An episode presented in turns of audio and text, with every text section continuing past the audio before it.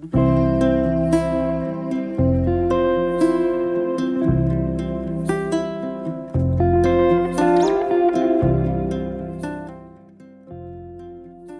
Evangelio según San Mateo.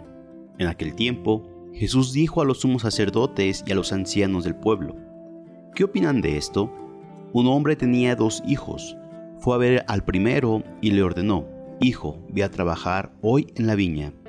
Él le contestó, Ya voy, Señor, pero no fue. El padre se dirigió al segundo y le dijo lo mismo. Este le respondió, No quiero ir, pero se arrepintió y fue. ¿Cuál de los dos hizo la voluntad del Padre? Ellos le respondieron, el segundo. Entonces Jesús les dijo, yo les aseguro que los publicanos y las prostitutas se les han adelantado en el camino del reino de Dios, porque vino a ustedes Juan, predicó el camino de la justicia y no le creyeron. En cambio, los publicanos y las prostitutas sí le creyeron. Ustedes, ni siquiera después de haber visto se han arrepentido ni han creído en Él. Palabra del Señor. Un hombre que tenía dos hijos. También el padre del hijo pródigo tenía dos hijos. También en aquella parábola el evangelista Lucas había un hijo, por lo menos en apariencia, que cumplía la voluntad del padre, el otro no, pero al final el hijo menor, el que ha marchado de casa y ha dilapidado la herencia acaba arrepintiéndose, mientras que el mayor aparece invitado por el padre a alegrarse de la recuperación de su hermano, de su nueva vida. La parábola en Lucas permanece abierta. Y ante la propuesta de ir a la viña, el segundo responde afirmativamente, la expresión usada de difícil traducción para hacerla comprensible en nuestras lenguas occidentales. Parece también en Hechos, cuando Ananías es llamado para curar al temible Pablo de su ceguera, sin conocer previamente la conversión del apóstol.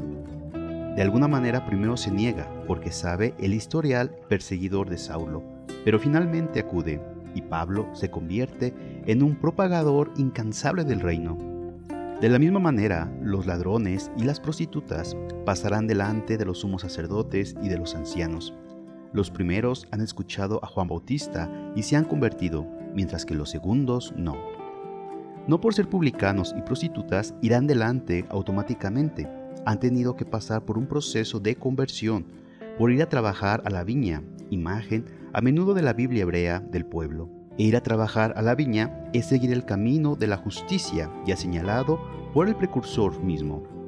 Finalmente, con frecuencia en las parábolas y en la predicación de Jesús se habla de alegría por la conversión de un pecador, una alegría mayor que la que habría por diversos justos, que no precisa la conversión. Ahí la referencia a la alegría no es directa, pero sí están los elementos tradicionales. El pecador convertido son los publicanos y las prostitutas, mientras que los ancianos y los sumos sacerdotes serían los hijos que dice el padre que irá a la viña y no va.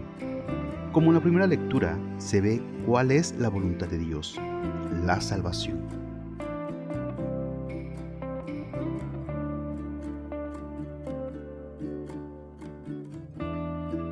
Tengamos los mismos sentimientos de Cristo Jesús.